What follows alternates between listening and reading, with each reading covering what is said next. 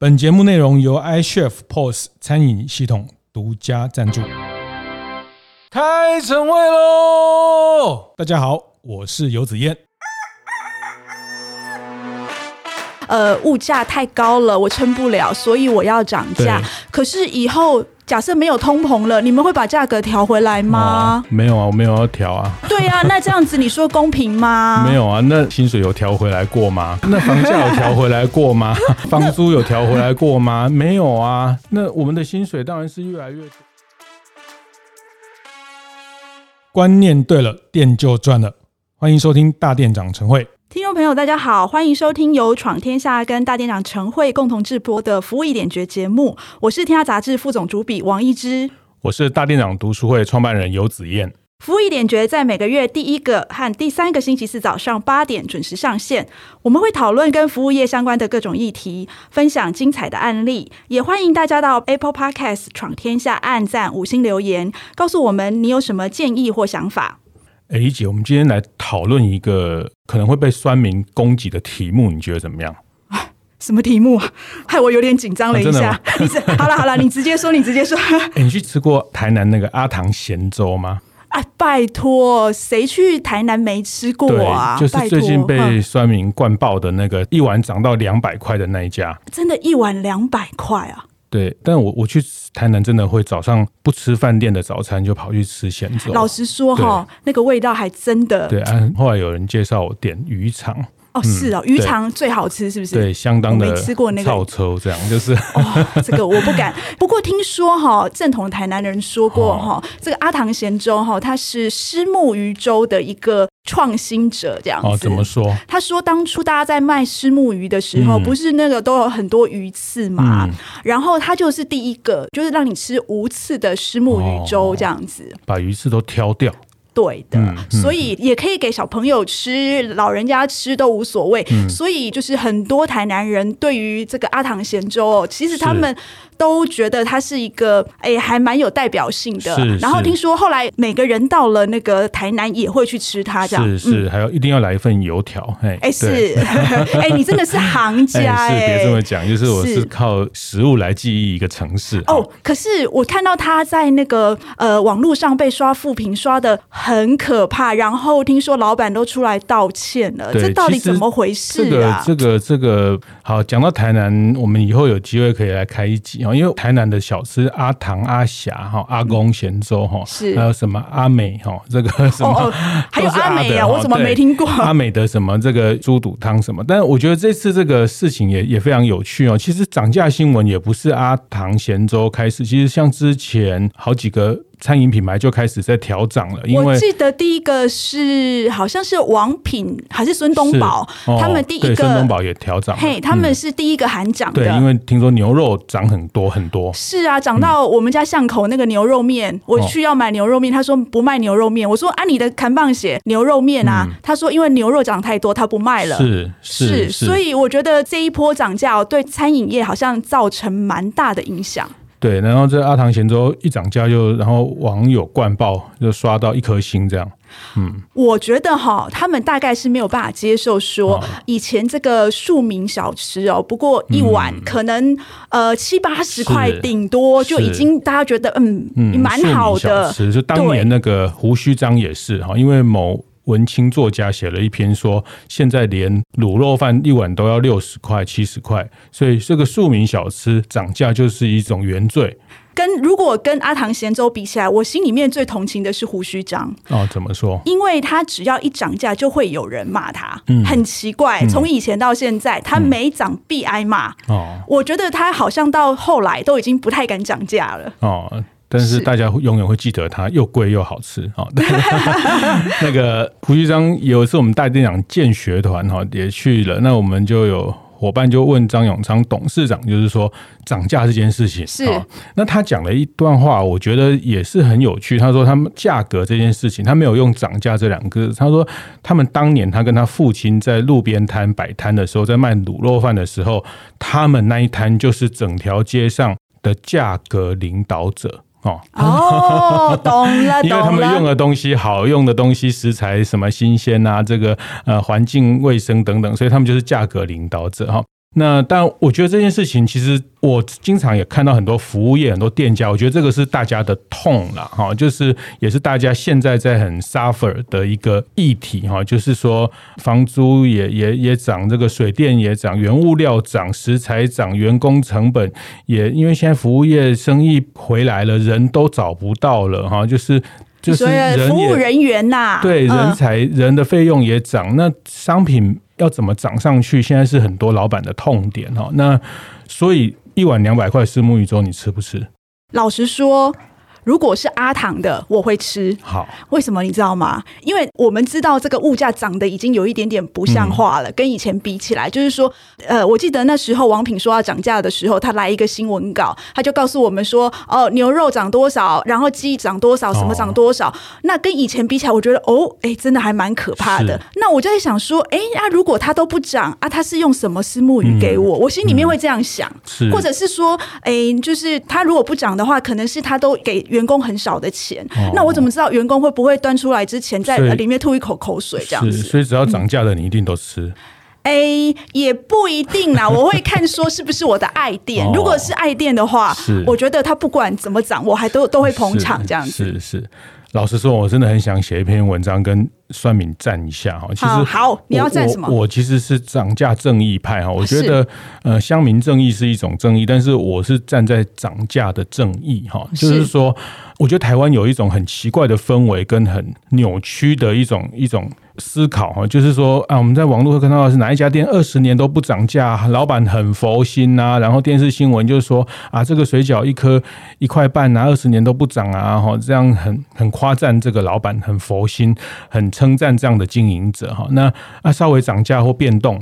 网友就会群起攻之哦，那我觉得这个是一个很病态的一种思维哈。那讲到底，我都认为它就是导致台湾低薪的一种帮凶哈，或是元凶哈。为什么？为什么？呃，就涨价就是物价通膨啊，你的原物料涨，你的福利涨，你的这个所有的生产条件在变化，你当然是要面临这个变动啊。然后一个东西二十年不涨。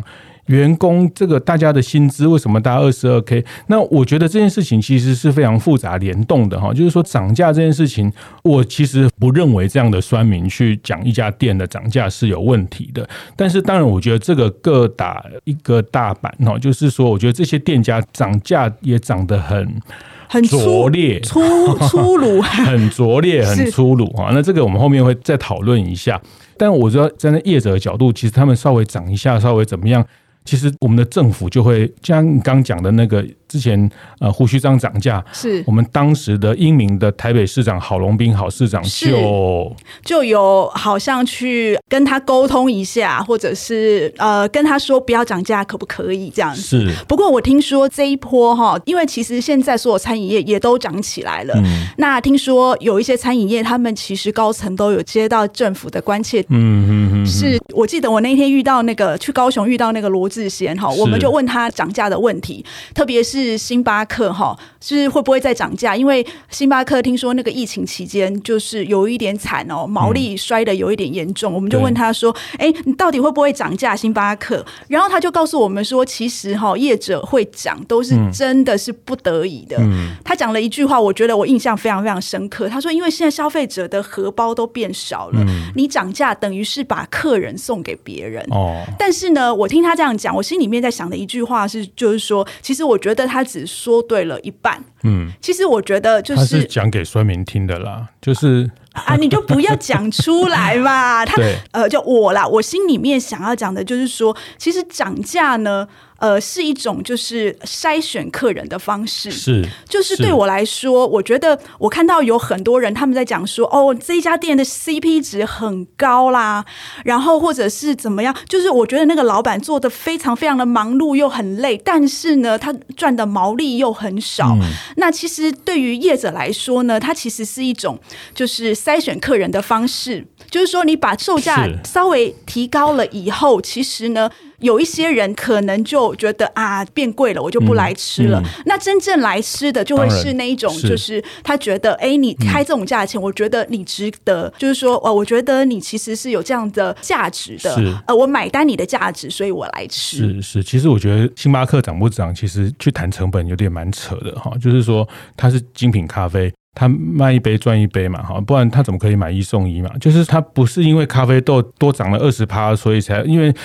大家都知道食材哈，就以餐饮来说，食材占整个商品售价了不起三成到四成，到四成已经非常到顶了哈。就是像吃到饱这些店，所以食材的变动，那其实有很多是其他包括人资、人力资源的薪水的变动哦。所以我其实我们在常在大店长的社群里面，我都会讲，涨价是个好习惯啊。对，你你确定涨价是个好习惯？好，那我问你哈，那。调薪，向老板争取薪水，你有没有做过这件事情？好，那好，你不用回答我。我很怕，我很怕我们总编辑听到。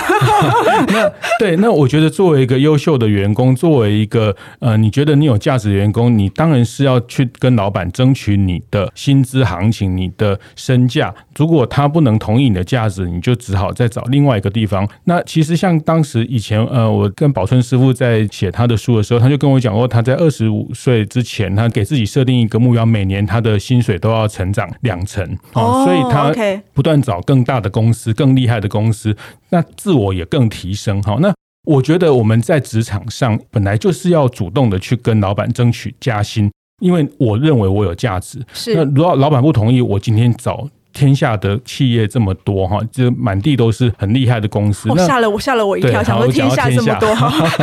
对，所以我觉得简单讲，我用这个比喻，其实作为一个优秀的工作者，当然是要跟你的雇主争取加薪。我想所有服务业伙伴也希望老板加薪你，那你拿什么东西出来？那你你拿什么样的方式去沟通？好，那这待会我们会谈到沟通。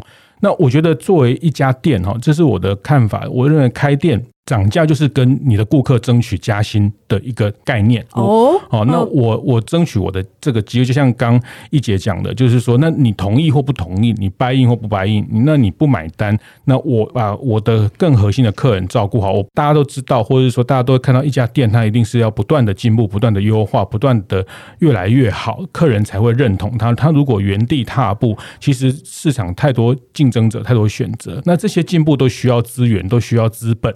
好，可是子燕啊，说真的哦，呃，我常常就是听到一些消费者在讲啊，他说你们这些店家每次啊都说啊，现在通膨，所以呃，我因为呃物价太高了，我撑不了，所以我要涨价。可是以后假设没有通膨了，你们会把价格调回来吗？哦，没有啊，我没有要调啊，对啊，哦，对啊，那这样子你说公平吗？没有啊，那那那你的薪水有调回来过吗？对，那那房价有调回来过吗？对不对？房价哦，那房租有调回来过吗？没有啊。那我们的薪水当然是越来越多啊。那我今天不是因为成本，所以你就不要拿因为成本贵去跟消费者讲这件事情。这个他回头就问你，那你成本现在不贵，你为什么不涨？啊，那我觉得那是因为整个品牌价值在提升，品牌内容在改变。啊，那所有的呃，我们不要讲精品啦，我觉得精品只有越卖越贵哈。这个 BMW 的这个三系列的这个。车子现在入门款就要两百多万，那过去大概一百四十万、一百五十万，所有的精品 LV 什么，它一定是越卖越贵。但回头讲，我觉得庶民小吃是一个是一个很很辛苦的环境。然后老实说，我非常佩服在台湾把庶民小吃卖得很贵的几个品牌，像鼎泰丰、像是春水堂、像是胡须张。我觉得他们把东西卖贵了，其实是对这个行业。带来了一个造福的这个行业。当春水堂一杯珍珠奶茶卖一百二十块的时候，那其他的珍珠奶茶店卖个八十块也还好。是是，把这个价格的天花板撑上去，那等于带动了整个业界。当然，这个不跟涨价的议题不是那么完全接近啊。但我觉得一样，阿唐咸粥把一碗撑到两百块。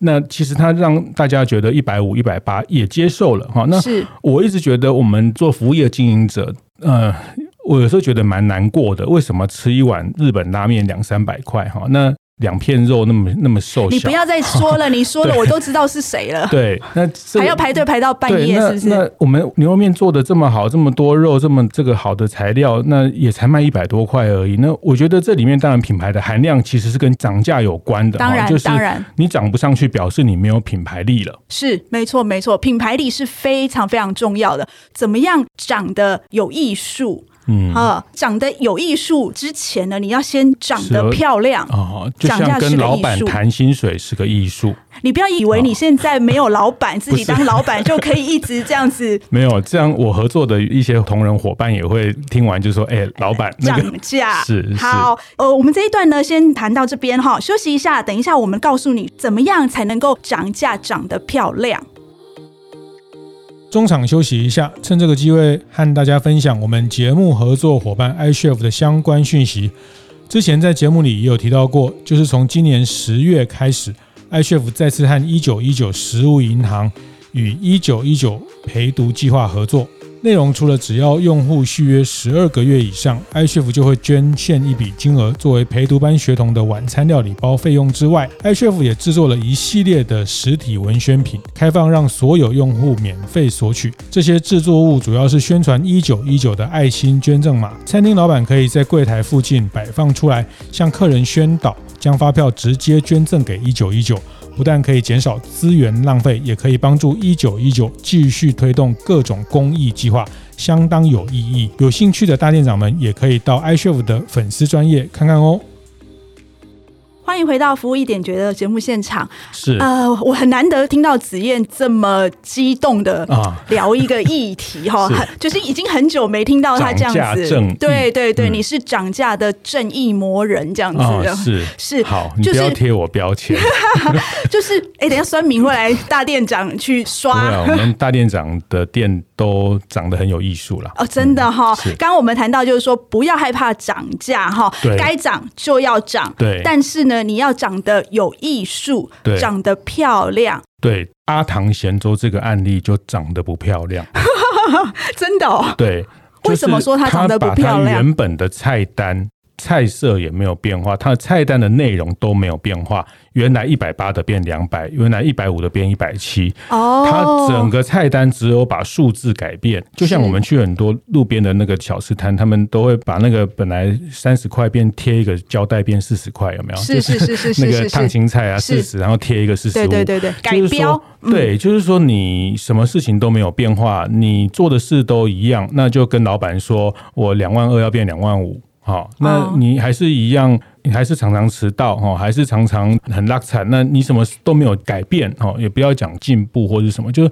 你没有改变就伸手说我要多二十块，嗯，那我觉得这是阿唐咸粥长得最粗鲁的一个问题，所以他会被大家攻击。就这部分，我认为是活该的。那，那如果阿唐贤周说：“哦，你真的用语我都很哦担心受怕。”如果阿唐贤周说：“啊，不然这样子啦，嗯、就是我涨上去，然后呢，我的用餐环境啦，他来做一些改善啦，或或者是我服务人员他以前没穿制服，现在都穿制服啦。哦”假设是这样，你能接受吗？然后头发要把它盘上去，像鼎泰丰这样。哎，是啊。对啊，如果是这样，你能接受吗？嗯、呃，其实不重要哈，就是我我觉得我都接受。其实它涨到两百五，我还是吃哈。是吗？那因为它是爱店，哈就是爱这个。没有条件，但是哈，爱之深责之切啦。对对对对，但但我觉得啦，就是说我老实说，对小店来说，对一般门店来说，你说为了涨价去啊改变什么换装潢啦，换人事的服务训练，我觉得也有点强人所难呐。哈，那我大概有两个看法啦。我觉得有小一般小型的服务业，其实中大型服务业可以去参考。就是说，如果涨价是一个必然的，那其实我觉得涨价这件事情真的是要变成一个习惯哈，而且这个习惯里面你要建立你涨价的 SOP，不是一个随机的哈，那有计划性的去涨价这件事情，不要说大家都在涨才跟着涨，你有计划性的，因为你的店要成长，你的人员要成长，你要用更好的人才，涨价要用一个计划性的方式去进行。那子燕啊，如果说每到通膨必涨价，这样子算不算是一个计划性的？嗯、呃，不是通膨是必然的啊，就是每年都会有一定的，所以才要计划性的去涨价。那我有两个建议，一个就是换新菜单哈，就是说菜单做一些调整。呃，比如说你今天卖盐酥鸡，就叫变五谷盐酥鸡哈，就像刚讲的没有刺的石墨鱼，那你可能会让消费者觉得，哎，你有一些优化，或是你的分量，或是组合，或是你的品名换个说法哈。这个是呃，这个有一次有个面包师傅跟我讲哈，这个蛋黄酥的蛋黄要要用红土的，跟陈耀迅一样，对，然后要放在沙拉油里面先放二十四小时。啊，那他说这样讲就错了，你要跟消费者说我们油封二十四小时。哦，哦原来就是一种一颗多五块就甘愿了嘛，哦、是吗？就是你要会 say 嘛，你要长得漂亮，你要有有型嘛，你要讲得出一个道理嘛。所以呢，我建议所有的小吃摊老板呢，就先去那个，比如说那个雅都丽致的巴塞利厅啊，去看一下人家的那个菜式是怎么写的。对，但我觉得像阿唐，他也可以把更多跟原物料有关的一些知识或。是一些内容去做行销，去做做沟通哈。那换个品名，换个说法，简单讲就是不要让消费者比价。他说啊，你昨天才卖一百八，今天就两百啊，真是见鬼了！就是就你稍微调整一下品名，或是内容，或是分量哈，是去把这个价格不要让它很明确的对照，因为任何人都不舒服哈。那第二个就是。比较容易可行，说啊，我就这几样菜啊，哦，我就是这些呃，这个麦香鸡、麦香鱼啊、薯条啊，我也没有办法整个菜单会换掉啊，因为这个是我的很固定的常青的商品然后，那这个做法其实麦当劳也示范过给大家看了，就是。不换菜单，但是把这个畅销的品相涨价，不畅销的品相降价。有有有有有有有有，我看到了，他们非常厉害这一招。其实前一波的麦当劳涨价就是这样，他麦香鱼就降价了。是啊，那那表示麦香鱼卖不好了。哈。对，那个其实我一开始也没有这样直觉，后来有行业内人跟我讲，啊，他就不好卖不好就降价。我说哦，原来是这样。而且我觉得麦当劳最厉害的是，它在涨价跟降价的中间呢。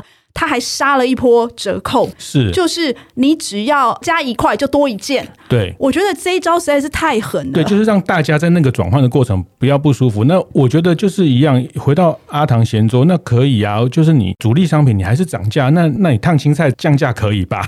就是现在高丽菜也很便宜啊。是是是是是，是，把一些福利或是把一些组合，其实客人是吃一个组合，他一定会吃这个，再加其他的一些东西，那让他觉得，哎，他其他的配菜有一些便宜的。那我还是讲，你不要什么都不动，就是动数字。那我觉得这个是我我看到，其实麦当劳就是一个很漂亮的例子哈，就是说它其实用组合的方式，那它后来也用呃，本来是一号餐、二号餐、三号餐，它现在变红那个什么红蓝配还是什么红绿配，它就是主餐加套餐，那套餐就把它变成一二三种。其实让你不要跟过去一号餐比价哈，简单讲这个原理真的不难，但大家真的花一点心思去调整，那消费者是理解的，消费者是愿意支持的，只是说你要用一个大家舒服的一种沟通去让大家接受。那如果说哈，其实我很想涨价。但是呢，现在都没人涨，那我就等嘛，等等等等，等到大家都涨了，哎，那个王平涨了，瓦城涨了，谁谁谁都涨了，然后我就偷偷摸摸的跟着他们一起涨，这样是不是一个漂亮的涨价法？哦，但千万，我是我觉得这很不漂亮啦，就是。哦就是你，你没有品牌力嘛，所以你只能跟着大家涨嘛。是，你你品牌是能定价的东西才叫品牌嘛。是，那如果哈，我不要一次就涨那么多，我分次涨，比如说我这一次预计我要涨十块，可是呢，我先涨五块。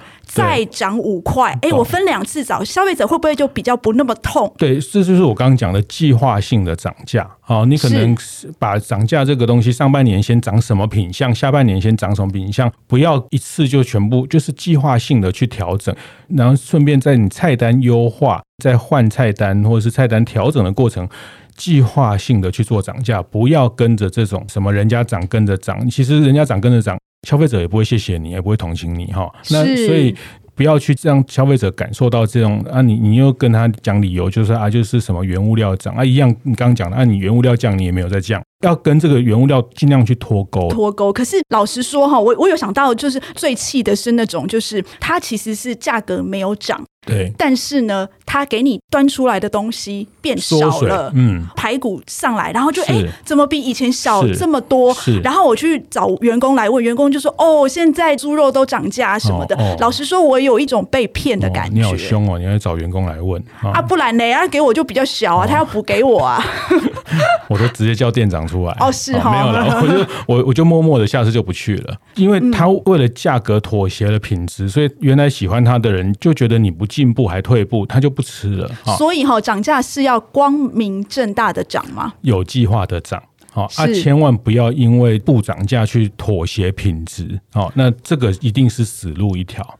呃，有这么夸张啊？当然哦，你东西变小，价、哦、格变小，那但是回头讲涨价的钱，你要得到的获利，要去照顾员工，要去把门市做得更干净，要去投资你的品牌，还有投资内容行销等等。还有老板自己也要吃的很好啊，要不然怎么给客人吃的好？嗯、老板本来就吃的很好、啊。哦哦，是啊，原来老板要吃的很好，因为他要知道这个市场的变化。哦，嗯、原来如此、哦，他要多去理解好。但我不知道，其实一姐应该也看了很多的服务业品牌，你应该有看过涨价涨得很有艺术的这些店家吧？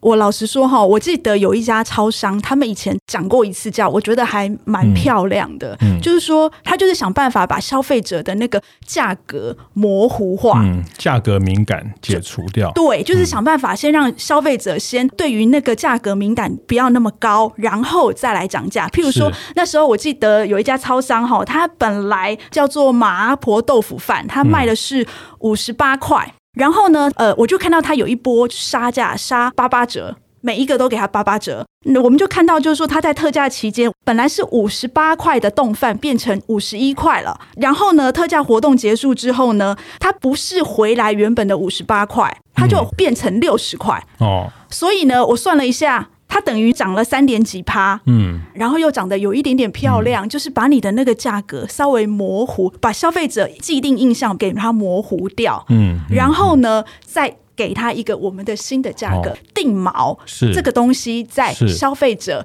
脑海中的那个定价，这样子，嗯，我觉得这个其实也是一个不错的。定价方法，哦哦，因为有些东西的价格它太久恒定在那里了，是，比如说这个统一布丁十块钱，从我们小时候就 或者很长时间就十块钱，那他先做一个折扣，或者再去。涨到十二块是，然后他们超商还有一个，我也觉得是一个蛮绝妙的涨法哦，就是他们的咖啡，你记不记得一刚开始的时候都是三十五块吧？对，然后呢是三五四五，对，都是这个价钱。但是呢，我也不能一直都卖三五四五啊，对啊，我想要拉高一下那个售价，那我怎么办呢？好，我通通告诉你说，我都用热带雨林的咖啡豆，是，我都用呃，反正把那个原料想办法告诉你说，我把原料升级，然后。我就把它的名字改变，变成精品咖啡哦，整个就跳上去了，而且翻了一倍。嗯。哎，这个也还蛮厉害，因为八十块，所以当它四十五块涨到五十块，你也觉得还好，因为还有一个八还有一个八十块的在那边，所以你就会觉得哦，好像也买过那个八十块的，结果嘞，喝起来差不多。哎，我也这么觉得呢，我就想说，是不是我对于咖啡不太敏感？哎，等一下，没有，是因为我们品味不到这个地方，是哈，对，我们要检讨一下。是是是是是，所以呢，涨价的艺术呢，就是在于子燕有提到一个。你要想办法把那个质感哈是提升，然后不要全部都涨这样子。对，不要就是什么都不变的情况下，菜单就马上的去涨哈。那我还是讲，就是大家要把涨价当做你对开店对服务业来说是一个年度工作的计划，它要有计划的去涨价，因为不是大环境的问题。我还是回头讲，接下来你要面对的市场的经营，要争取人才，要做。更好的品牌的行销、内容的建立、环境的提升，这个都需要钱啊。那只有唯有不断的去把你的价格往更好的方向去发展哈。那这个发展到后来哈，其实我觉得我从很多国际的品牌学到很多东西，就是。他把东西一直卖贵，一直卖贵，没关系啊。我刚举那个例子，像汽车来说，三系列的过去这个 BMW 和男生就是讲汽车，是啊，BMW 三系列的汽车入门款一百四十万，现在涨到两百万，没关系啊。它下面还有一系列，还有二系列啊。它往下再再做往下的商品，或者是说它的品牌成长到一个程度，那它再像瓦城一直往上涨，或是它再往下开一个大新。去做下面价格带的品类或是副牌，是是是，那你一定是把。断的品牌，我还是讲，就是你只有有本事涨价，你才能证明你是有品牌力。是没错，因为瓦城这一次涨价也还蛮有趣的哦。因为瓦城它这一次涨价之余呢，它还同时推出新菜单哦，对，就是告诉你说，哎，我其实是有研发能力，我可以给你不同的东西，而且这一次新的东西都还你还蛮愿意去尝试的哦。是，所以我常常看到网友他们在酸这些店家，就说干嘛涨价啊什么的，嗯，我心里面都会想说啊。你不要心里面啊，你就把它写出来，你把它讲出来。哦哦、是哈，对。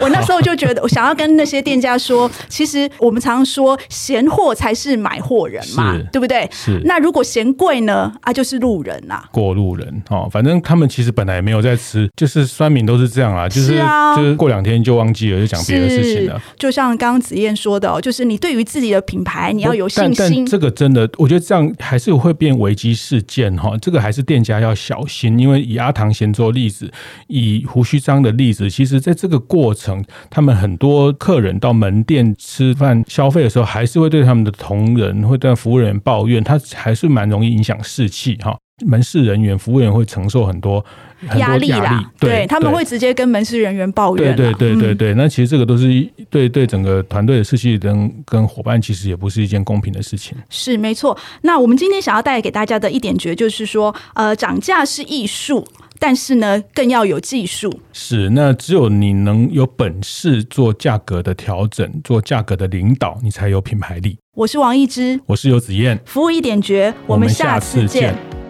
节目最后和大家分享大店长建学团的资讯。大家都知道，常常在节目里面提到大店长建学团哈。那今年因为疫情的关系，我们只举办了两场啊。但是在明年二零二二年，我们会呃把大店长见学团的参访的频次、参访的方式，会做更多的创新的服务。简单说，大店长见学团就是带着大家去看厉害的人吃厉害的餐哈。那在这个过程透过见学、学习、旅行的方式，可以跟很多的名店的店家的老板一起去共学，一起去做知识的串联，也可以认识到很多的好朋友。那在第十团，明年的一月五号、六号，我们在台北，那会去几个地方哈。那更丰富的资讯、完整的资讯，可以在大店长的社群里面看到。那我在这边就先跟大家分享，在一月五号、六号的大店长。第十团的出发，我们会去新庄保时捷据点参访，我们会去路易莎咖啡总部参访。好，那呃，创办人黄总，黄总也会亲自来接待我们。好，那隔天我们会请到林果良品的呃曾信如阿如的这个创办人哈，他来跟大家分享林果良品怎么做线上线下的经营。那第二天中午，我们也会到。呃，今年的米其林绿星餐厅阳明春天，享用一个非常精致的舒适的料理。那当然，沿途有更多好吃的，像我们第一天晚上会到台北最美的地中海餐厅土司利亚，那非常多的很棒、很精彩的行程，也欢迎大家一起报名参加大店长建学团的学习旅行活动。会后记得在 Apple Podcast 订阅、评分、留言。有任何想在晨会上讨论的议题，也欢迎提出。大店长晨会，下次见，拜拜。